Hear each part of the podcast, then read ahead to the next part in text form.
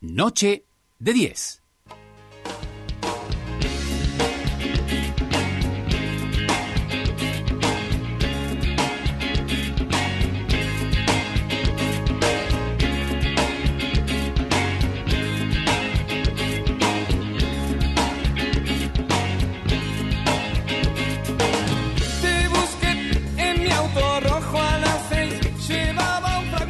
Sea que nosotros tendríamos que haber armado una presentación como corresponde, ¿no? Para el invitado. Pero entonces yo le voy a proponer un juego que sea este interactivo, lo vamos a hacer con él.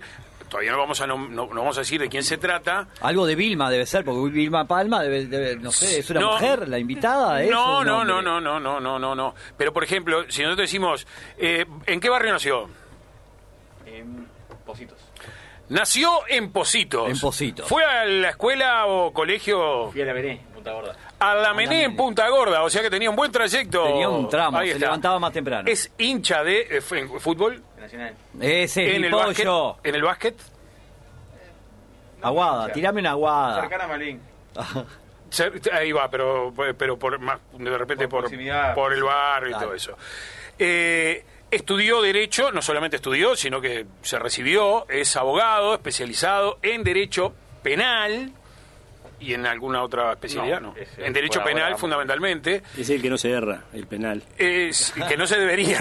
No se debería errar. El que no se debería errar. Hemos visto cosas. Sin golero. Señoras y señores, comparte con nosotros esta noche de 10 el doctor Andrés Ojeda. Muy buenas noches. Hola, Bienvenido. buenas noches. ¿Cómo están? Qué ¿Todo bien? placer. Qué presentación, cómo averiguamos tu vida, ¿eh? Tremendo, tremendo. Qué producción. La producción es, es espectacular. Sí, espectacular. Sí, gran llamado.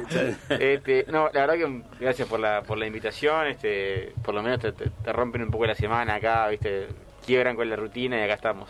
Es verdad. Igual, bueno, la rutina, no debe ser muy rutinaria la vida de un abogado especializado en Derecho Penal. Eh, sí y no. O sea, de hecho me quedó cómodo porque yo tengo una oficina acá cerca. Con Ajá. lo cual me quedé un rato más. Y, te iba a decir hasta qué hora laburás. Vos sos de los que no tienen haya- horario, ¿no? Hasta que haya cosas, Claro. básicamente. Aparte, el multiquiosco tiene eso, ¿no? Claro. Este, porque si no es por esto, es por una actividad política, y si no es alguna de esto es otra cosa, y bueno, está. Y el laburo supongo que en tu hay. casa también tenés, porque Ah, sí, tenés claro. que sentarte a bajar a tierra, ¿no? Ah, pensé que me lo decías por... por no, bueno, cosas. no, no, Ah, no, no te- bueno, supongo que No, no también, sé, ¿no? no sé, no pero, sé, te pregunto. pero a veces so- sos de llevarte laburo a casa, por sí, ejemplo, claro, claro. y aparte ahora que tenemos esta, esta función tan gris y difuminada entre el teletrabajo y el trabajo en oficina, llega un punto que Claro, en todos lados se trabaja. sí. ¿Cu- ¿Cuántos hisopados llevas? este, eh, de- En el año, Mm. Sí. Muy pocos, llevo solamente dos y muy recientes porque me los hice para poder vacunarme. Ajá. Porque en realidad no, no tuve un año libre de hisopados y tuve solamente eh, dos muy muy muy seguidos por, por un contacto muy Gente, puntual sí, sí.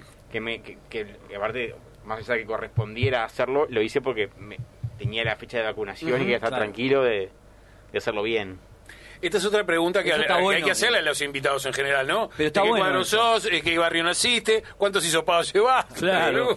Pero está No, suerte interesante lo que dijo, de, de hacerse un hisopado antes de irse a vacunar. No, yo tuve un contacto pasando, Creo- entonces ah, quería, quería tener tranquilidad. La tranquilidad de- este, entonces, ta, esperé los días, hice el hisopado y bueno. Una cosa que, que vos hablás y el tema del laburo, de que obviamente el horario de un abogado penalista no existe. No existe, porque este, las urgencias del derecho penal no son las mismas urgencias que de- otras ramas del derecho. ¿no? Sí, igual, a ver, hay abogados penales y abogados penales también. Yo, Ujú. yo reconozco que no es todo igual. Este, para lo que yo hago igual, no, no, no estoy en un plan... Este, Salí corriendo a las 3 de la mañana. 0, 8, 0, no, digo, 9, 11, levanta el tubo y salgo a las 3 de la mañana. Eso en general, sí hay urgencias 2 por 3 pero no de salir de madrugada. Claro. O sea, eh, yo por el perfil de trabajo que hago y por los clientes que tengo, a ver, yo no tengo rapiñas, no tengo ocupamientos, no tengo cosas de ese estilo, tengo más bien temas empresariales. ¿Por qué no tenés ese otro tipo de...? Porque no es el perfil que adoptamos, yo, ojo, no, no juzgo a nadie, simplemente... Claro. Dentro claro, del sí, estudio. No, pero capaz que vos decís, no me gusta Claro. ese tipo No, de... no, no es, el, no es el perfil que adoptamos, eh, no es el perfil de cliente que nos busca y no hacemos nada para que nos busque. Eh, digo, estamos totalmente abocados a una clientela mucho más empresarial. Que te hace especializarte, Temas además. económicos, Claro. digamos, más que nada en general. Y más de empresas, si se quiere. Este, y obviamente siempre hay algún rebote, un accidente de tránsito, eso es, eh, sí es normal. De esos propios clientes de repente. Y sí, aparte hay cosas que pasan todo el Sí, tiempo. sí, lógico. Eh, pero en general, eh, puede- bueno, lo, lo que sí tiene bastante componente de, de 911 es, es, es los líos policiales, ¿no? Claro, por Ahí eso por sí. el, por, por Por eso es otra cosa, porque vos sos abogado del Sí, sindicato. Exacto. Ahí, De uno de los sí hay, teléfono a la una de la mañana, a las 2, a las 3, por lo menos para contarte que pasó algo y que por lo general cuando hay fallecidos o algo por el estilo hay indagatorias al otro día, es lo habitual. Y eh, últimamente que hemos tenido bastantes y bastantes intentos de rapiña a, a policías y Para, robarle- rapiñas para robarles el arma. Sí, o gente que rapiña policías de particular que no sabía que No eran saben policías, saben que son y cuando resultó que era policía se ponen todos nerviosos y empezamos todos los tiros. Claro. Porque aparte hay básicamente dos hipótesis, no, no los aburro nada, créanme. No, dale, No, dale. no, no, tranquilo. Daniel. o Al lo, contrario. o, o lo roban o intentan rapiñar sabiendo que es policía en su trayecto casa, trabajo, trabajo, casa. ¿verdad? O sea que lo espera, lo cazan, ¿verdad? Para por su chaleco y su arma. O lo rapiñan en ese mismo trayecto sin saberlo. Ahora, cuando el rapiñero ve que el tipo está armado y que es policía, enseguida eh, intentan como ajusticiarlo antes de que les toque a ellos. Entonces ahí es donde se producen los problemas. Entonces por eso tenemos o policías baleados o rapiñeros baleados. De hecho, hay una chica que recibió tres tiros en la cabeza hace poco, ¿la Sí, recuerdan? Sí, sí, sí. Que se está recuperando milagrosamente. Increíble. Qué. Tres tiros, Tres en, la tiros cabeza, en la cabeza se está en recuperando. el marco de una rapiña por su arma y su chaleco. Entonces, eh, evidentemente, en turismo nomás tuvimos cuatro intentos de rapiña en Montevideo. Cu- Cuando decís intentos, fue justamente eso, que no, no, no, No, en algunos casos rapiñaron, en otros no. Pasa que como no entrar en el detalle, yo les digo cuatro intentos de rapiña, de los cuales dos terminaron con rapiñeros baleados y uno con un rapiñero fallecido. En ese caso eran tres. Atacaron a un policía, le tiraron ocho tiros al policía y el policía logró abatir a uno en, el, en la trifulca. Pero ¿Por para qué, que vean. ¿Por qué entendés vos que mm, la crónica de sucesos, sucesos le llaman los españoles, ¿no? En el informativo. Acá le decimos los policiales, Mm. ¿no? La sección policiales, ¿por qué resulta tan atractiva? Y ojo, no es, eh, no es hablando de Uruguay. eh, No, a nivel- a nivel Cualquier mundial. país del mundo, este de algunas por lo menos las televisiones que, que conocemos en Brasil en Brasil creo que son mucho más sensacionalistas incluso que ninguno eh, Argentina. Sí, son todos En crónicas. Argentina, En, Ar- sí, en- sí, en Brasil crónica. son todos crónicas. En Argentina crónica, tenés crónica. tenés canal crónica. Exacto. Pero ¿por qué entendés vos que la gente le interesa, está tan interesada en este tipo de Mira, yo no tengo ningún sucesos? argumento científico para lo que voy a decir. Te voy a decir lo que me parece, básicamente. Mm. La gente es morbosa. Punto. Bien. Yo pienso. Sí, igual que en el accidente, hay un accidente. Tiene y- más vuelta. Estamos de La- acuerdo. Pero, pero fíjense ustedes. Mañana salen películas en Netflix. ¿La gente qué mira? Mira la del homicida, mira la de to- todo, todo morbo. policiales Totalmente. Porque a la gente le gusta el morbo, o sea, Totalmente. lo entretiene. Y por algo, por algo las crónicas rojas de los informativos eran tan demandadas. Y fue tan difícil para los periodistas de informativo empezar a retasear el tiempo de crónica roja en el, en el informativo. Bueno, vos lo sabes bien.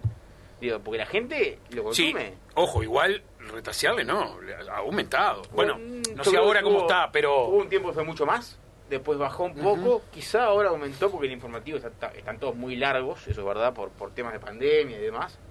Pero eh, la realidad es que la crónica roja siempre es muy demandada.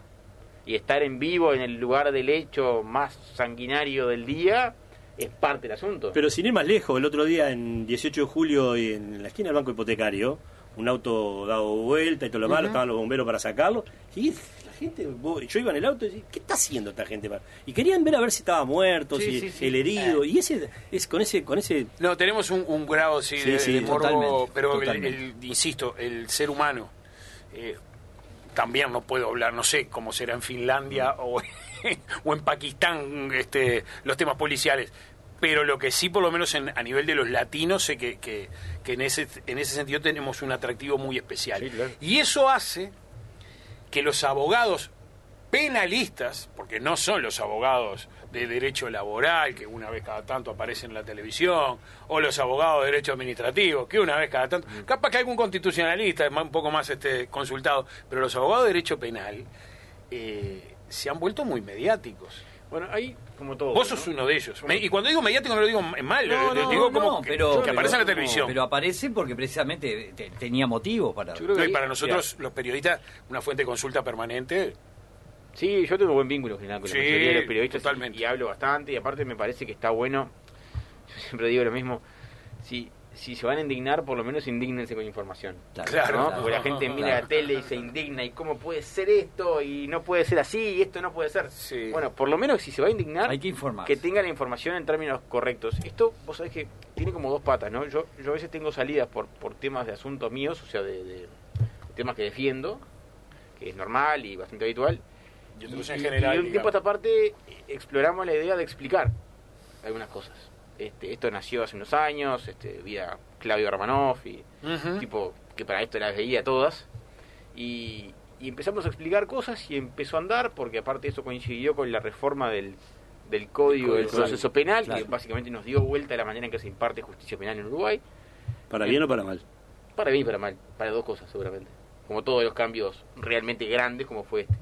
Entonces, claro, empezó a haber una necesidad durante 2017, 2018 de empezar a explicar constantemente cosas que la gente no entendía. Y bueno, una cosa llevó a la otra, empezó a rodar y qué sé yo, y en un momento uno sale una vez, sale dos, sale tres y empiezan a llamarte cada vez más. A mí la verdad que el tema de la comunicación me gusta bastante en general, eh, también estoy muy dedicado a, a, a colaborar en docencia, en materia penal también, o sea, es un tema que, que me sale cómodo. Este, y aparte, yo creo que el, el propio cambio del proceso penal que le da al asunto una publicidad que antes no tenía, Claro. hoy para algunos temas, no para todos, pero para algunos temas, salir a decir algo es parte de una defensa global. O sea, antes capaz que no. Hoy habla el fiscal, habla la víctima, habla todo. ¿Y a tu cliente qui- quién lo defiende? ¿Quién habla? Porque, a ver, a mí que nadie me venga a decir, y yo esta la discuto hasta, hasta abajo de la cama, que la opinión pública No pesa. no tiene incidencia No pesa, en claro. las decisiones fiscales. Esa era, la pregunta O- que te iba a hacer. ustedes si trabajan igual ahora sentados acá Exacto. con 50 cámaras puestas acá No, arriba. claro, claro. Olvídate, la, la- la opinión pública ahora con todo, igual. la opinión pública que ahora está todo tan en vidrio, que se Sí, ve sí. todo, juega un rol clave y les pido a ustedes que hagan el pequeño ejercicio de pensar en los últimos 2, 3, 4 casos sonados y piensen cuánta incidencia tuvo la opinión pública. Toda, toda. Entonces, cuando uno a veces tiene un tema de alto perfil, tiene que evaluar si en el marco de la estrategia sirve o no sirve hacer una defensa pública del asunto. Claro, claro. Hay veces que sí y hay veces que no. O sea, hay que tomar decisiones caso a caso. Uno no es que esto es salir por salir. No, no. Hay veces que, que sirve. A nosotros hemos tenido experiencias de, de- de, digamos, de mucha utilidad con salidas públicas. Lo de Amodio Pérez, más Amodio, claro, lo de Amodio, eh, hubo un trabajo muy fuerte para tratar de quebrar un- una opinión pública que estaba totalmente predispuesta. Y creo que, sin perjuicio de que la gente consuma o no el personaje, logramos instalar que en lo judicial al menos había sido completamente atropellado. Y eso se instaló. Y creo que quedó claro hasta en las sentencias. Entonces, De hecho, le pagaron. Ustedes tienen que, o, o debería, ustedes no, Mm. por lo menos los abogados penalistas cuando salen a la, a la prensa y eso, ¿se asesoran desde el punto de vista comunicacional? Porque eh, lo que vos decís es clave, para mí fundamental, que tenés que establecer vos una estrategia. Lo que pasa es que a veces también tenés que tener una estrategia en la que te asesoren, igual que el, el abogado penalista que te asesore a alguien de cómo salir a los medios. bueno, ahí pasa que hubo un gran quiebre generacional con el cambio de código. O sea, vos fijate que en el año 2017 vos le diste 180 grados a esto y a gente que tenía 30 o 40 años trabajando en esto le diste vuelta a la tortilla. Sí, sí, sí. Empezó de y se tuvo que acomodar en una situación completamente distinta a la que tenía conocida y aparte en pleno confort, ¿no? O sea, estaba, trabajaba con lo de antes con, Claro, con un confort claro. enorme y ahora todo es distinto. Esa es seguramente la razón por la que la mayoría de la gente, quizá eh, con más experiencia y más trayectoria, tiene menos simpatía por el cambio de código. Claro. Porque obviamente si yo trabajaba bien hasta hace 10 minutos con algo y me lo cambian todo, no me va a gustar. Claro. Por más bueno o malo que sea. Eh, yo en particular jamás estudié nada de comunicación. Quizá me gustaría hacerlo en, en algún momento.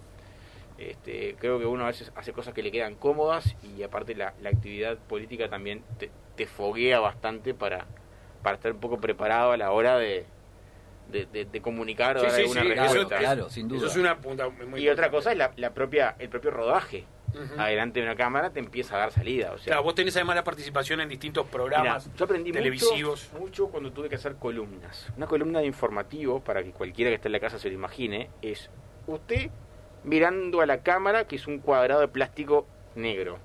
Entonces, no es una entrevista, yo estoy mirando a alguien que me está hablando con un micrófono y tengo un ida y vuelta y bueno, de última se naturaliza. Ahí te dan un pase los conductores Y y, vos le hablás a una cámara, vos hablas solo, administrás tus pausas, tus momentos, vos pedís tus placas e incluso llegado el caso, bueno, te interrumpen, te preguntan, pero la, la comunicación es con la cámara. Eso a mí me ayudó pila, sobre todo en BTV. Este, Te iba a decir, a- BTV a entonces fue entender básico. a, a, bueno, o a tratar de manejar e- ese tipo de comunicación. Este, obviamente, siempre son temas picantes, ¿no? Nunca es, este, y, y aparte, más, más picante aún cuando uno siempre está comprometiendo opinión. Claro. Porque yo no es que cuento en forma aséptica las cosas, por lo general uno siempre dice, bueno, mirá, yo opino de este lado, opino esto, por esto, por esto y por esto. O sea, es una opinión técnica, pero es una opinión. Y defiende algo. Sí, sí, no seguramente. estás, no estás dando a, conocer hechos No. eh, asépticamente, sino que van con, con la opinión. Y cuando defiendo cosas, mucho más. Mucho más, por y cuando supuesto. defiendo posturas políticas, ni te digo. No, no lo dudo. Ahora, eh, ¿vos te parece? Porque yo eh, hoy, hoy me anotaba algunos nombres, ¿no? Eh, Juan Fagundes, bueno, obviamente Andrés Ojeda, Nacho Durán, Gumer Pérez, Amadeo Tati, Jorge Barrera, Alejandro Balbi, algunos de los penalistas que nosotros vemos, hemos visto mucho salir en la televisión. Está aquello de que, y, me- y obviamente me estoy olvidando de algunos, Germán Aller, yo qué sé, algunos de los, de los que me- este, he- hemos visto en la televisión, pero vos pensás que puede haber gente que esté mirando la televisión y el día que precise un abogado penalista diga, aquel muchacho que yo vi en la tele que se expresó tan bien, ¿puede Mira. ser una forma de captar clientes esa también? No sé, la verdad que no lo sé. Yo- Me consta que muchos de, de los abogados de la vuelta y quizás hasta de los demás prestigio no lo ven bien. Mira lo que te digo. No lo ven bien. No se ve bien entonces que ¿Qué- vos, pará, qué es lo que a no vos se te llaman que porque te salgas. hayan visto en la tele. No, no, no, no eso, que, que, que salga uno a veces en algunos casos, Ajá. sino que eh, instan al- a, a bajar perfil porque tiene como una cosa de más este prestigio estar más este replegado. Yo creo que en realidad una cosa no tiene nada que ver con la otra. Esos O sea, son algunos abogados que piensan de esa manera. Yo creo que hay, hay- Guardia hay- Vieja, Es lo que Sí, aparte en eso bueno, te olvides que eh, eh, el ejercicio de- de- del derecho en general en Uruguay es una profesión muy conservadora en un país muy conservador. ujú. Es una sumatoria criminal. Sí, sí, sí, sí. Digo, Yo hice un máster ahora en, en Buenos Aires estos últimos dos años y es otro mundo. Es otro mundo. Uno cruza Buenos Aires y ah, puedes salir a tele 15 veces por día que nadie te va a dar pelota. O sea, te podés poner lo que quieras de ropa, que nadie te va a dar, No, nadie va a decir no. nada. Este, y, y- y la libertad es otra. Y acá, donde te vistas más o menos distinto a lo que está previsto para tu rol, o hagas tal cosa que está por fuera de la media en esto, ya tenés voces alrededor. Totalmente. O sea, este país es... Sí. eh, yo creo que es un gran sketch de, de Mil Viñas, ¿no? Sí. Eh, y claro, entonces, a mí me pasa, por ejemplo, yo creo que... Para, ¿qué, qué pasa con esto? ¿Cuál es lo, ¿Qué es lo grave de lo conservador? Que es muy duro con el tema de las edades y las trayectorias. A vos te pesó eso. Ent- ah, me, me sigue pesando. Te sigue Eh, pesando, menos, claro. pero me sigue pesando. O sea, evidentemente el Uruguay mira muchísimo las canas al momento de contratar gente para momentos difíciles. Ver, El que va a operar a, mi- a- operar a mi hijo de la cabeza Bueno, no puede serte pendejo. Sí, ¿Entendés? bueno, Así exactamente. fácil. Entonces, lo mismo pasa con esto. Al que le voy a confiar la libertad de mi hijo, mm, quiero a alguien más viejo. Entonces, ¿qué logra que uno empiece a tener rodaje? Legitimación. A mí hoy ya no me pasa eso, por suerte. ¿Ah? Y yo tengo menos de 40 años. Prácticamente no hay. ¿Y por qué? Y De por qué hecho, decir- mira, te digo más. Todo lo que me acabas de nombrar, Sí. todo ese listado que me dijiste, Sí. ninguno tiene menos de 40 años. No, todos tienen más. Todos tienen más. Claro. Y algunos, muchos más. Sí, te iba a decir. Sí, bueno, caso No, está jubilado ya. Sí, jubilado. digo porque Amadeo apareció también en muchos. Como yo que sé, hay, pero Era de los en pocos otra que época, aparecía, No, él. no nombré a De la Valle, Amadeo no nombré a crack, Schurman. la Valle. pasa es que Víctor tiene era 80 lo años. primero que. Amadeo un crack, Amadeo Sí. un crack, amigo aparte, y hablo seguido con él, un flor de tipo, flor de tipo, y aparte con una, una humildad y una generosidad, un tipo consagrado, ¿no? Top 3 en Uruguay, despegado. Pero esos tipos que te quedan, viste, vínculos Claro. de la profesión. Pero para que veas, qué difícil que es romper, porque por lo general, los que trascienden siendo jóvenes es porque tuvieron la oportunidad de asociarse en algún momento a alguien que de repente lo- los ayudó porque eran un poco más grandes, ¿me explico? Entonces, arrancar solo, joven y tener trascendencia en Uruguay es muy difícil y es muy trabajoso. Pero creo que en todas las profesiones también, ¿eh? Pero hay otras que son menos conservadoras. Si vos sos ingeniero en, en- en, no sé, en informática, seguramente tu edad no sea un problema. Y si tú tenés 25 años y andás volando, andás volando. O 30 y andás volando, andás volando.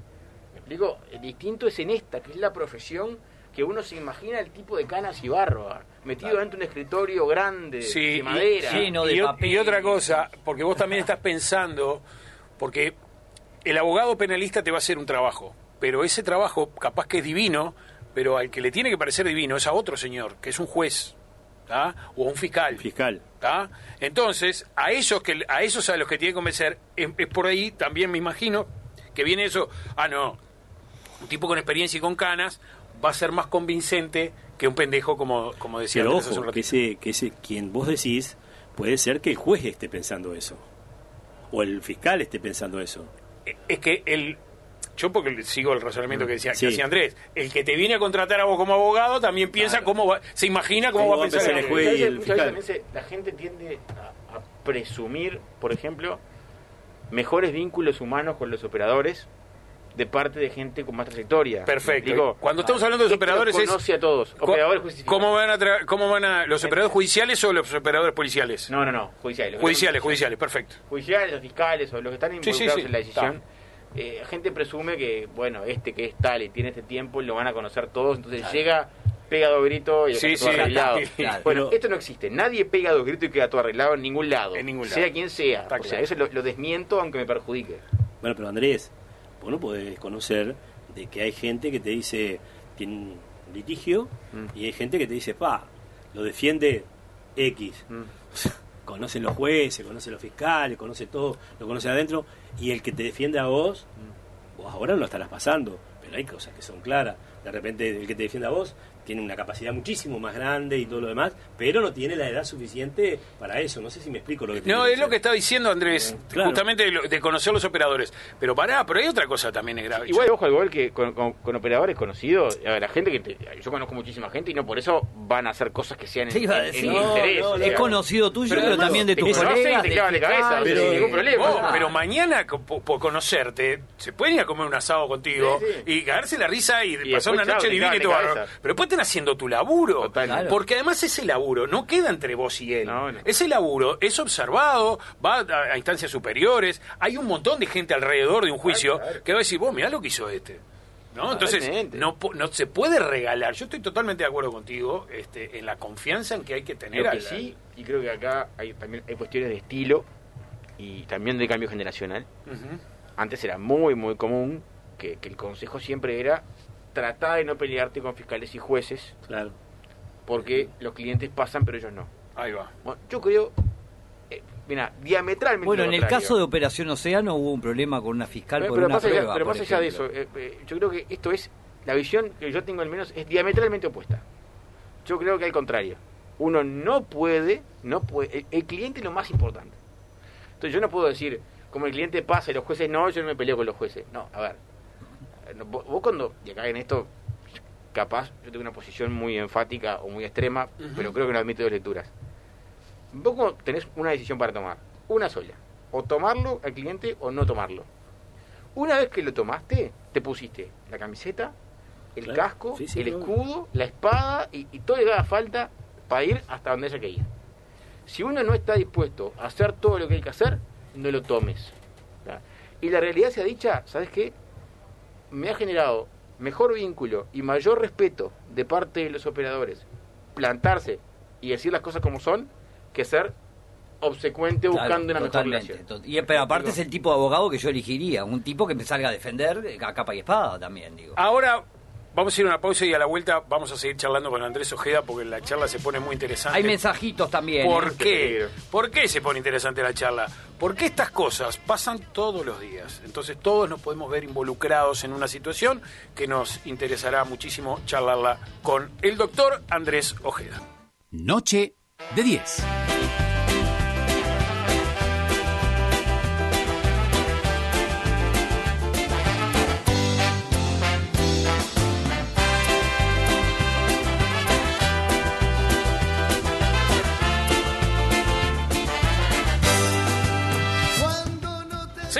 Aquí en X30 Radio Nacional en la noche de 10 con nuestro invitado, el doctor Andrés Ojeda, hablando de- fundamentalmente del derecho penal, pero de la realidad, de cosas que suceden todos los días. Y por eso me parece que es tan atractivo y por eso supongo yo, mi querido Charlie, que deben haber mandado mensajes. Hay mensajes de todo tipo y de todo color. Muy interesante la charla con la doctora. Bueno, también mensajes atrasados. Muy clara la doctora. La psicóloga, sí. Exactamente, la psicóloga con la que estuvimos eh, conversando tema, un- rato. Exactamente. Felicitaciones por el invitado. Impresionante, Andrés. Inteligente, claro, muy preciso en sus apreciaciones. Pero muchas gracias. Eh, hola amigos de 10, gran entrevista con. Andrés. Eh. Eh, siempre con los conceptos adecuados, gran persona, lo sigo escuchando desde las piedras, Ramón.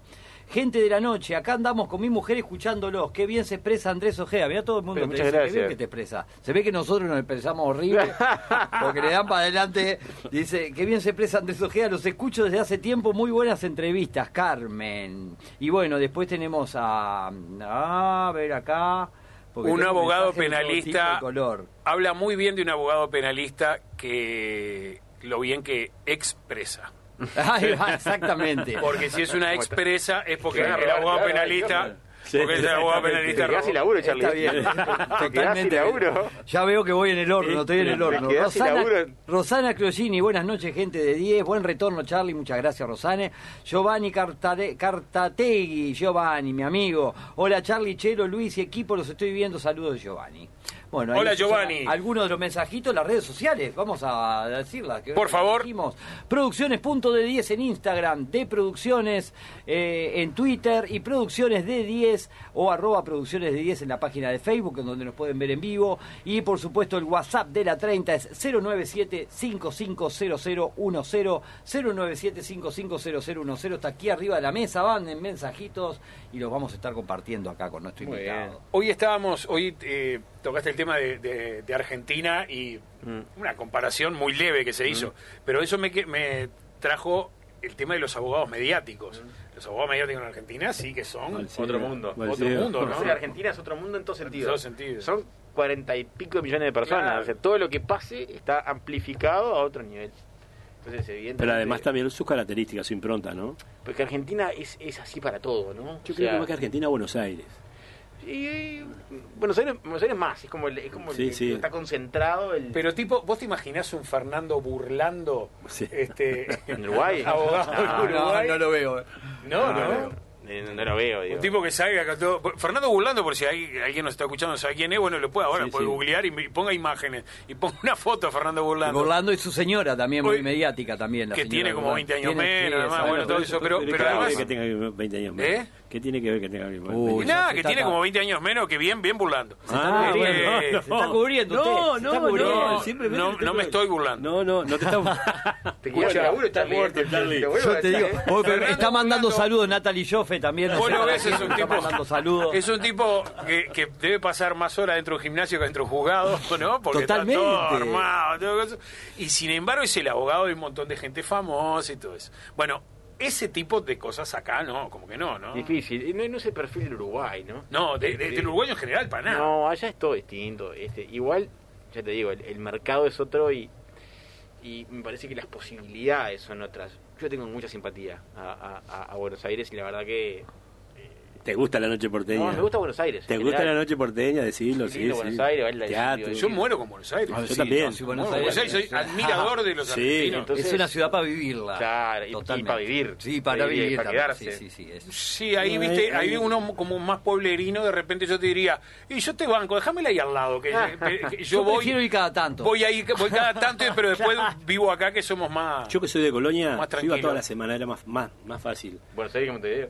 Pero no, de Colonia... Sí, ¿sabes qué? Colonia, ¿no sabés que no me De? Rosario, precisamente, de Rosario, no. precisamente, no, no solo de Colonia. Pero digo, yo que soy allá, es, es un paso, son 50 minutos, y pero es más lindo ir, venir, ir y venir que quedarte allá. Puede ser, Sí, puede sí, ser, sí, puede sí, ser. sí. Que, eh, Andrés, los casos más sonados que tuvieron más repercusión mediática, Además del de, de Amodio, que Uh, varios, el de ¿no? Amodio sin duda, Sí, En Operación Océano, eh, te- Operación Océano, agarraste y renunciaste. 48 horas estuve ahí, Ajá, o sea, sí. la verdad que no, no- ni, ni lo cuento. Pero hubo otros tantos. este, Pero para, antes de irnos de la Operación Océano, porque vos asumiste la defensa en un principio Mm. de Nicolás Ortiz, que era suplente diputado del Partido Colorado, sí. y como bien decís, 48 horas hasta que el propio sector Ciudadanos Exacto. al que vos perteneces le, Lo suspendió. ¿Cómo se dice? Lo suspendió. Mm. Y ahí vos dejaste de ser su Sí. abogado. Eh, fue así. De hecho, eh, a ver, para que se entienda, a vos te llaman de Interpol y te dice, tengo detenida a tal persona. Y lo nombró usted. No, no, no, pero no te explica demasiado. O sea, Claro. ¿viene o no viene? Claro, O sea, si viene, bárbaro. Si no viene, le digo que se busque otro. claro. Bueno, voy para ahí.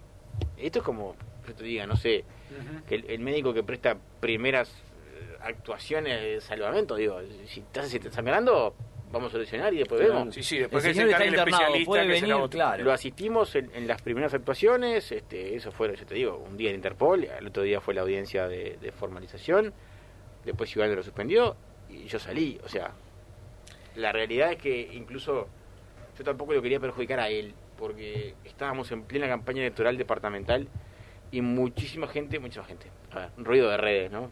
Le, le cambio en muchísima gente por el ruido de redes que no, no sabemos qué significa Sí, en el sí, fondo Exacto. aprovecha esta situación para pegarme a mí en campaña electoral. Y eso en alguna medida termina repercutiendo en él, que tiene sus propios líos, como para en- encima tener que estar bancando los, lo- los míos de campaña electoral. Está entendido. A, a fin de cuentas, No, no era conveniente ni siquiera para él. ni siquiera para él. Él fue formalizado por el- en, el marco de la Operación Océano. De los primeros. De los primeros, exactamente. ¿Y en qué está la situación de él ahora? La verdad que no sé los detalles, yo no tuve más mucho más vínculo, estaba con, con buenos abogados hoy, Ujú. este, la realidad es que es así, pero el- sigo el asunto por la prensa porque tampoco quise volver a, a tomar otro asunto en el tema, sin perjuicio de que hubo muchas consultas, muchas, muchas, este, pero ta, una vez que la salida fue así de- de- de compleja y traumática, volver a ingresar me parecía un tedioso al menos.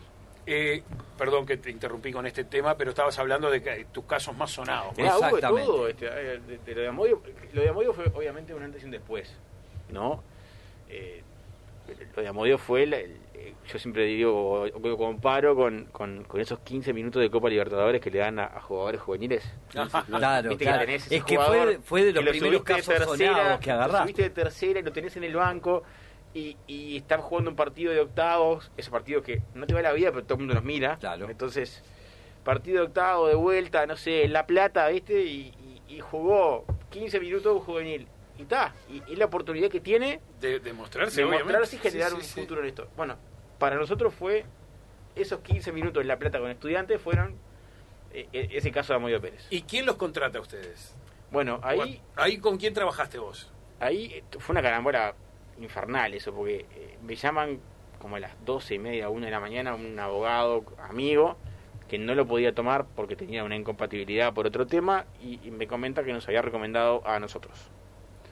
Está perfecto, si llaman, llaman, si no, no, como siempre. Digo, Sí, sí. Le avisan, pero después el mundo gira, ¿no? Ah, gracias. Ah, yo estaba, esto, yo tenía, esto fue en 2015, yo tenía 30, 31 años. Llego, estaba entrando a un boliche, me acuerdo, a la 1 de la mañana.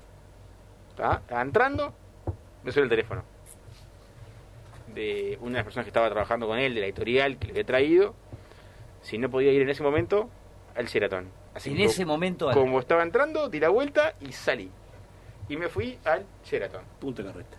De remera y campeón, como estaba, Llamé al Sheraton de Punta Carretas. Eso es- ahí te llama la gente de la editorial que la, de la gente del país. La- Sí, to- me- sí, más que, más que, más La que- no me acuerdo cómo se llama la edición de editorial. la plaza, porque La- tiene sí, gente, edición de país, la gente plaza. que no es del país también, o sea, Ahí es tiene- una editorial medio eh, montada a los efectos de, de- de producir, digamos. Ujú. Entonces, eran- estaban un poco responsables porque eran los que habían montado todo. Lo habían traído y lo claro. Y hubo Eh, este lío Lo y trajimos estaba- y va en cana el tipo, claro. No era culpa de ellos, en lo más mínimo, pero está. No, pero bueno, Se sentían responsables, se sentían responsables. Cuestión que entro, Ayúdenme. entro a una suite importante del Sheraton y me encuentro con la gente de la editorial, con Héctor Amodio Pérez y con su señora, que en aquel momento todavía era la leyenda negra del EBLN, ¿no? Claro. Claro. O sea, mucha gente dudaba de que él fuera quien decía ser, o sea, de- pensaba que estaba muerto, digo. Todas las leyendas que se crearon detrás de una figura que sale de, la- de escena en el 72. Y bueno, y de ahí para acá empezaron a ocurrir otro montón de cosas. Con lo de Amodio fue brutal la exposición. Eso sí, fue descomunal. O sea, yo creo que la primera semana, eh, en foco que mide, mide los, este, Sí, sí. la exposición en informativos centrales, yo fui la persona más, más expuesta de informativos centrales de toda la semana. Más que Amodio, más que Mujique, más que De, Astori. de haber sabido tenías que haber hecho el curso de comunicación antes porque a la guerra con Paco Grasa de sí. ¿no? literal, literal. Después hubo otras cosas también muy visibles. Le- me acuerdo cuando le hicimos la defensa a Raúl Mermot, Sí, claro. Ajá.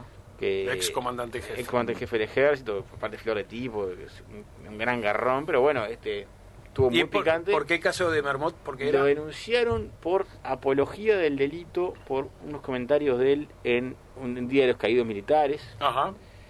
El fiscal que lo toma lo acusa por apología del delito de lesa humanidad y le pide dos años de cárcel.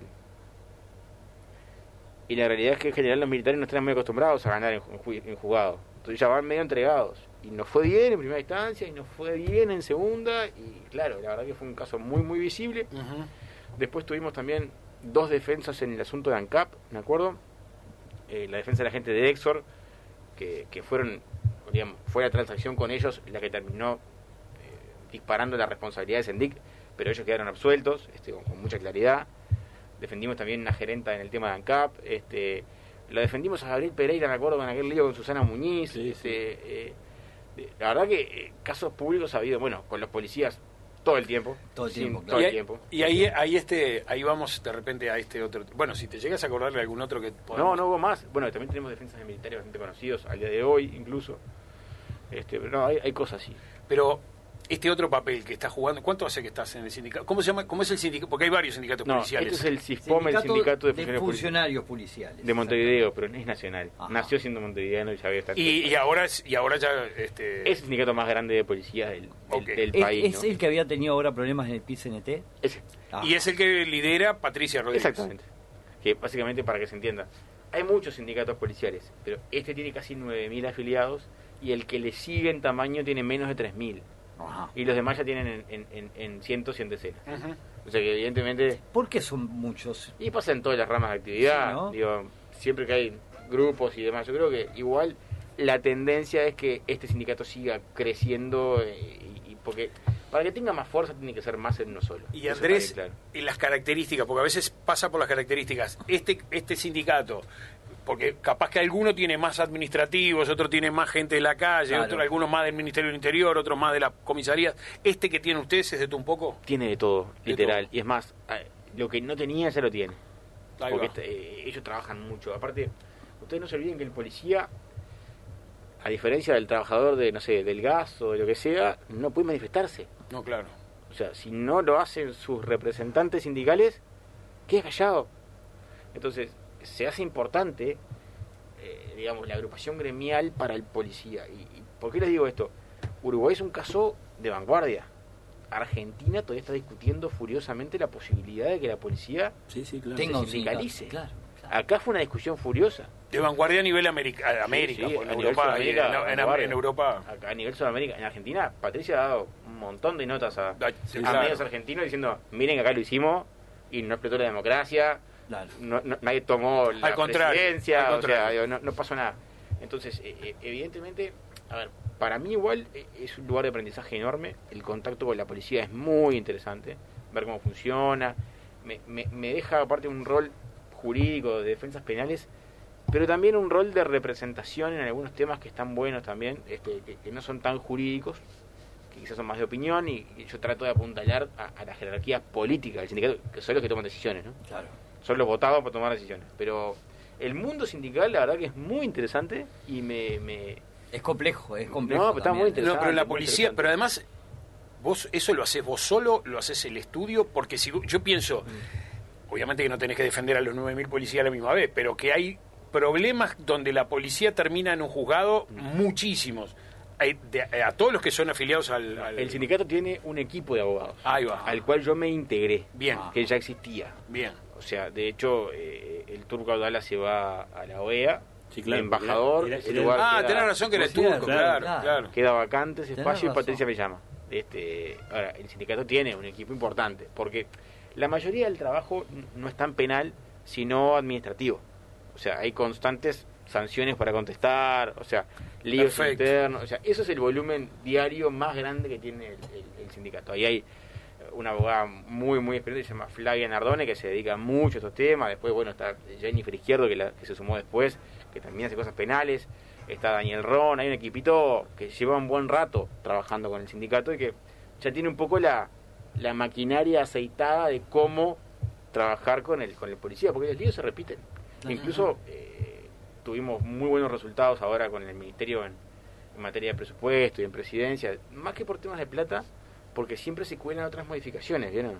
Sí, sí, claro, la ley de El presupuesto. presupuesto es un ómnibus, ¿no? Y se sube, y si esto no es parada, me bajo en la que viene y así viene Sí, todo. sí, sí. Y logramos ajustar, nos dieron buena bola. Digo, yo no estaba en el periodo pasado, pero por lo que Patricia dice, el relacionamiento es otro. Es otro, hoy, eh, este ministerio levantamos un tubo y no recibe. Eso yo lo he visto, no me lo contó nadie. Levantamos un tubo hoy, mañana estamos en el ministerio. Nos dirán que sí o nos dirán que no. Pero nos van a decir que sí o que no en la cara. Que, que- que es muy importante. ¿Y ¿no? vos qué querés decir? Que el otro... eh, No, antes no. Antes no había vínculo. Porque Patricia me cuenta, no solo no había vínculo, sino que todos fueron sumariados más de una vez. ¿Quiénes son todos? Los la cúpula del sindicato policial. Por la, la administración anterior lo sumarió varias veces. Sin embargo, ellos, ellos Sí, han dicho... ver, nunca asumido No es directamente, excusa, pero, es pero- casual que de repente tenés ocho tipos en el, en el sindicato de- dirigiendo y están todos sumariados. la, los propios policías, incluso este, integrantes de los sindicatos, han hablado, yo de, de ese tema este, no, no lo conocía, pero sí también de un montón de, de beneficios que tuvieron, por ejemplo, desde los uniformes salariales, yo qué sé, un montón de cosas, en, en los últimos No, gobiernos. no lo niego, no niego que haya habido otras cosas, digamos, positivas eventualmente. Yo no digo, a ver, na- nadie dice que esto es tierra arrasada. que- pero la relación Sí, es mejor, mejor. dicen ellos incluso que es mejor ahora que, sin que la que había duda, antes. sin duda, sin duda. Eh, vos dijiste particularmente, pero más en representación de los sindicatos, que no iban a, a defender, que esto además fue un caso muy Sí. sonado, a un afiliado que había actuado con violencia injustificada, ¿no? Sí. Sí. Palabra más, palabra menos fue lo que, lo que dijeron. Y eso es una posición así. ¿Sabes qué pasa? En esto, esto a mí me lo, me lo explicaron el primer día y, y la verdad que lo, lo- lo entiendo y lo comparto, que parte de defender al policía es repudiar cuando hay que repudiar. Porque si no tu defensa no vale nada, porque es corporativa y obsecuente. Perdés la credibilidad totalmente. Yo no puedo defender todo solo porque son míos. Porque, claro. claro. Porque cuando está mal, está mal, no tiene lecturas. Y en este caso, que vos tenés un video, un video. Yo esto lo, lo- lo- lo- lo explico sin cansancio, porque nos referimos al caso de- del guardia republicana que... Que le hizo borrar el- filmado desde como un primero o segundo piso por una persona que, claro, tiene a un chiquilín eh, ya detenido contra un patrullero y le está pegando a una persona detenida. Eso ya no tiene justificación. O sea, no hay ningún lugar de ninguna ley que autorice a un policía a pegarle a alguien que no presenta riesgos. Acá la única autorización legal al uso de la fuerza es la mínima indispensable para reducirlo y para evitar que genere un daño al policía o a terceros o a sí mismo. No más.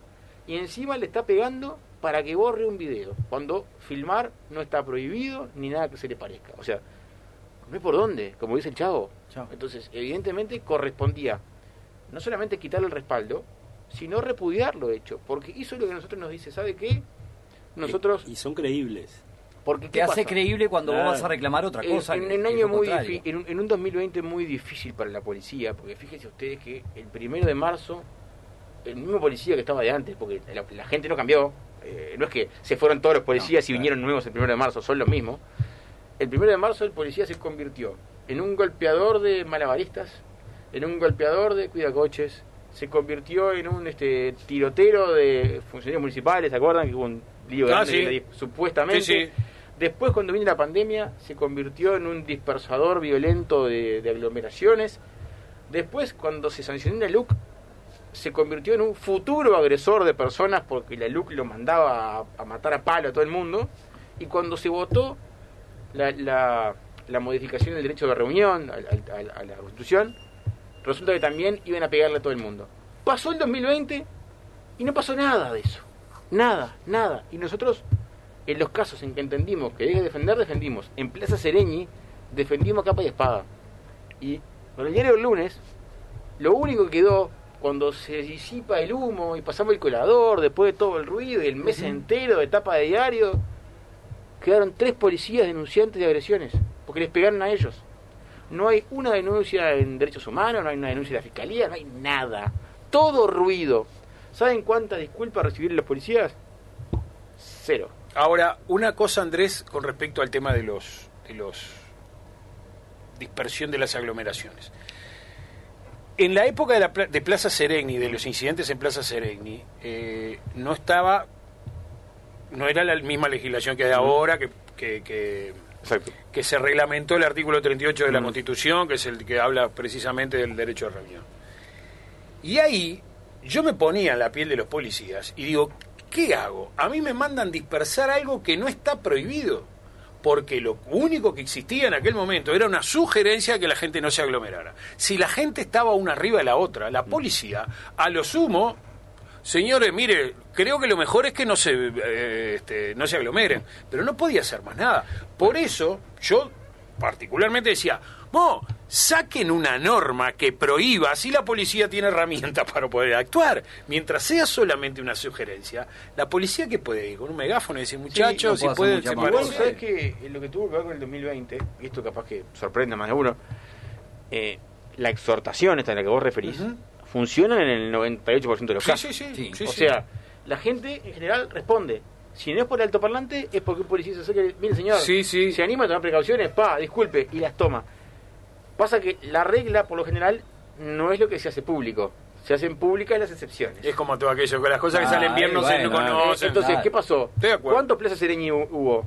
Uno. Mm. ¿Y, y cuánto ruido hizo? Un montón. ¿Cuántos no Plaza Sereñi hubo? Y miles. ¿Y cuántos se enteraron? Nadie. Entonces, en Plaza Sereñi, el lío no es no tener norma. Ellos no son agredidos por, por querer ir a detener a alguien. Sí, sí. Son agredidos porque pasa la policía con el, Se ve en el video con toda claridad, esto no lo digo yo. Pasan con el altoparlante que tiene un video pregrabado, ni siquiera hablan ellos, ¿no? Dice, atento al decreto, no sé cuánto, este, le pide tomar distancia, este, el gel, tapaboca. Ahí arrancan los gritos y la botella. Entonces, Eh, y a, tirar, a tirarle a la policía. policía para y se baja a querer conversar con alguno que dirija. Y ahí empiezan las agresiones a los policías. Entonces, ahí ya no estamos discutiendo pandemia. Estamos discutiendo agresión a policías. No, ahí, ahí sí hay norma. es otro hay- partido. hay- hay Esto no importa si es pandemia, si es el estadio, si es un recital. No. Agresión a policías, no. Ahí ya tiene norma como para poder actuar la Claro, No era ya. para dispersar una aglomeración. ya, esto no, es un rubro fácil. El policía ha quedado de rehén con todo este lío, porque aparte él tiene que amortiguar las decisiones del gobierno hacia la gente. Y Sí, es un lugar difícil. pero vos pensá esto cuando. Implementarlo. Pensá esto cuando antes de Navidad y Año Nuevo te dicen máximo 10 personas por familia reunidas. Ingobernable. Y, pero además la situación es esta. Yo, que soy un buchón, agarro y veo que en la, en la casa al lado de la mía, en el jardín, hay 12, 12. Sí, sí. reunidos. Llamo a la policía. No puedes entrar. Suponete que la policía va, No puede entrar. toca timbre, para empezar no puede entrar a la casa, no puede entrar a la casa a hacer nada. Vos, no podemos mandar a la policía a decirle que señor, no sean 12, tienen que ser 10. Es horrible eso. Pónganse, El- yo me ponía, no, digo, pero además- lo hablaba con mi familia y dice, vos te imaginas la- el lugar de la, La policía. vergüenza. Porque además un tipo, un policía que llega a la una de la mañana, está medio copetinada la familia, cualquiera. A comerse un insulto, es horrible eso. Sí, sí. Es No, horrible, no además hay, hay clara hay muchas denuncias también. Te digo, un vecino mío tiene dos denuncias, ¿tá? porque él se junta los viernes con, con, con su gente, con su familia. Son 10, son 10. 10 clavados. Tiene dos denuncias hechas, le cayeron. Digo, porque le hicieron la denuncia y dice, Estoy, somos 10. Y hacemos ruido por que vos- 12. mira, yo tuve una conclusión final de esto que me parece que no es menor, que es eh, las restricciones de movilidad, el cumplimiento normativo, en este caso, y se prueba con toda claridad, no va a ser a palazo. No, no. No claro. va a ser a palazo, porque no tenemos posibilidades humanas de, de dar tanto palazo, ni que quisiéramos. Entonces, evidentemente, Es como aquello si de no un entramos- policía por persona. Claro. si no entramos claro. por un lugar de, de convencimiento. ¿tá? por la vía de los hechos va a ser imposible. Entonces, por más que tengamos las medidas del mundo, ahora el 12 de abril, eh, Argentina lo vivió. Argentina arrancó con una cuarentena general obligatoria y el primer fin de semana tenía 40.000 detenidos Seguro, y sí, no, no tenía tenía no dónde tenía que ponerlo. hacer. Sí, No pero, tenía- pero, pero también en Europa eh, se, se respeta de otra manera, o en Porque Chile se respeta de otra manera. Pero porque eso tiene que- no, no respetan porque lo van a cagar a palos y no respetan. No, respetan porque respetan. Claro. Eso está claro. Yo siempre digo lo mismo. Cuando te dicen, "Eh, en China nos roban porque les corta una mano. No, no. En China nos roban porque está mal robar y ellos lo tienen incorporado, ¿verdad? Ahora, por eso es que si alguno roba le corta la mano, porque no anda todo el mundo manco por, por la, por la- por la vida en China. Para, para. Andrés- Dale, claro. Eh, A ver, me dele, permití. dele, porque me están haciendo señas y, y yo antes de irte quiero hacerte esta pregunta. Futuro, el futuro político de Andrés Ojeda? Puh, ojalá supiera. Bueno, no importa, pero ¿cuál es la, cuál es la, Y bueno, a- eh, a, dónde vamos? Hicimos ¿A dónde la- caminamos? ¿Qué te gusta? ¿Qué querés? Yo, mirá, la verdad que lo, lo que uno quiere cede ante la realidad. Sí, bueno, pero- habitualmente. Sí, sí, sí. es Aparte a vos te ha ido apareciendo en la vida. La realidad también. es terca y medio que, con, con, con perdón la palabra, se caga el que no quiere. Entonces, Total. este, a mí me gusta mucho la política. eh, no, no digo, no- me veo sin, sin estar en esto. La realidad es que las veces que he salido, la vida me trajo. Este, ahora, el- el- en el 2019, me volví a tener actividad con la parte de seguridad de la campaña de Ernesto Talvi. Eh, tuvo un lugar muy preponderante que le agradezco hasta el día de hoy. Este, en 2020 se presentó el tema de la campaña departamental, una experiencia brutal, Brutal. la verdad, brutal, me encantó, la pasé muy bien. Y bueno, y ahora volvimos a la vida normal porque, bueno, no cuadró este, por muchas razones mías y de, muchos temas un, un espacio de gobierno, sobre todo porque la campaña departamental terminó durando casi hasta Claro, porque era el marzo, noviembre, enorme, o sea. Sí, sí, claro. eh, eso trastocó todo, yo volví a mi actividad profesional normal y, y bueno, sigo muy vinculado naturalmente a, a todo, hablo mucho, pero no hoy no estoy con perspectivas a corto plazo de nada. Y aparte, como ustedes sabrán, el Partido Colorado si algo está es en reacomodamientos Total. internos de todo tipo y color. Explotó una bomba en 2017 que fue la salida de Pedro, Después la explotó otra. Bomba el año pasado con la salida de Ernesto. Y explotó otra bomba poco tiempo después también con, con la salida de Ernesto, pero la salida del partido, digo. Y bueno, por eso, o sea, todo, a ver, todo difícil y ahora hay como un espacio para hacer cosas. Yo estoy con todas las ganas del mundo, pero bueno, el tiempo al tiempo, qué sé yo. Este, la verdad me gustaría poder darte una respuesta más clara y dármela a mí mismo, que tampoco la tengo. Pero Pero bueno, ¿Está en tu cabeza el renunciar, por ejemplo, porque no podías hacer las dos cosas a la vez, el renunciar a, a tu actividad como abogado, penalista, eh, para dedicarte a una tarea exclusivamente de gobierno, ya sea a nivel parlamentario o a nivel Poder Ejecutivo? no lo descarto. Para nada, o sea, no... Podría ser, ¿no? Podría no, ser. Podría ser. Tendríamos que ver qué... y No, qué no, no, para pero- cualquier, no que te nombre Claro, cualquier cosa. claro. Pero obviamente. no, no, aparte ni siquiera va en un tema de plata, ¿eh? O sea, No, no, no. Yo soy consciente de que el cambio al Estado Te va siempre te va a perjudicar. Va a implicar Claro. resignación de guita porque es una Claro. realidad, el Estado paga muy mal. Este, pero creo que a lo que nos gusta esto, tenemos que estar dispuestos a hacer algunos sacrificios en pos de buscar esa actividad pública que nos llama tanto la atención. Pero bueno, yo creo que todo lo que se tiene que dar se da y lo que no, no, y es por algo. Y a mí, aparte, mi actividad profesional me encanta. Yo lo que hago lo hago con tremendo gusto. Así que, si es por un ¿Y, lado, por el parlamenta- otro- y, y actividad parlamentaria? bueno, falta mucho para eso, ¿no? No, pero te pregunto ¿Te por esto. Claro, Vos porque estuviste en el Parlamento de la Intendencia, digamos. Es verdad. viste que es bien distinto la actividad parlamentaria que la actividad en el Poder Ejecutivo. En el Poder Ejecutivo tenés otra otra forma de hacer. Y pues hacer, claro. Hacer. En el- allá es este, la- el Vas a discutir. eh, vas a discutir, Claro. vas a construir, tratar de construir Sí, consenso. qué sé yo. La verdad que la elección pasada no, no lo busqué. No lo busqué. Lo podía haber buscado y, y Sí, sí, no lo hice. no lo dudo. Este, de acá a la que viene veremos qué se da y cómo se arma. No lo descarto. Reconozco que me gustaría mucho más un espacio ejecutivo de poder elegir para, para poder hacer las cosas. ¿no? Claro, claro, claro. Pero bueno, viste que las cosas se dan y uno no es que elige. Esto no es ¿Sos, como- sos buen administrador, por ejemplo? Yo creo que igual la, la administración en sí, más allá de administrar, tiene, tiene eso de hacer, ¿no? O sea, más que administrar, porque uno tiene eso de como administrar plata, ¿viste? Y, y eso lo hacen los que saben de, de números. Yo lo, que- lo, que, lo, lo que hacemos es, básicamente, quiero hacer todo esto, llamo a alguien que sepa el número, que me diga si puedo Sí, me, o no ¿Hasta puedo. dónde puedo con esto y hasta dónde al no revés. puedo? Claro. Esto hay que hacerlo. Vos dibujá los números para que, para que También, salga. también, cómo no. Pero bueno, por suerte tengo bastante buen vínculo con, con gente del gobierno y, y tengo un buen ida y vuelta. Y las cosas que surgen, por lo menos las puedo transmitir. Que después se hagan o no, Está bien. Es otra historia. Bueno, un placer, como siempre, Andrés. Doctor Andrés Ojeda, un gustazo. Beso grande a Natalie. Esperamos por- por la tenerla en algún momento por acá también. Muchas gracias, este, la verdad que me, me, me quebraba la rutina del lunes para bien. Dale. Bueno, Les gracias. agradezco. Me alegro, me alegro. Nosotros también, ¿eh?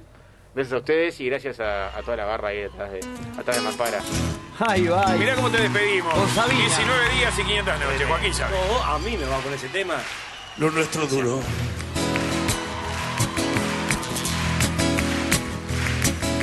Lo que duran dos peces de hielo en un whisky on the rocks. En vez de fingir o estrellarme una copa de celos, me dio por reír. De pronto me vi como un perro de nadie ladrar a las puertas del cielo. Me dejó un neceser con agravio, la miel en los labios y escarcha en el pelo.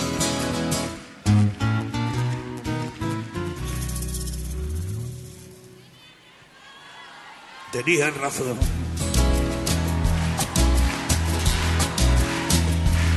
Mis amantes, en eso de que antes el malo era yo, con una excepción.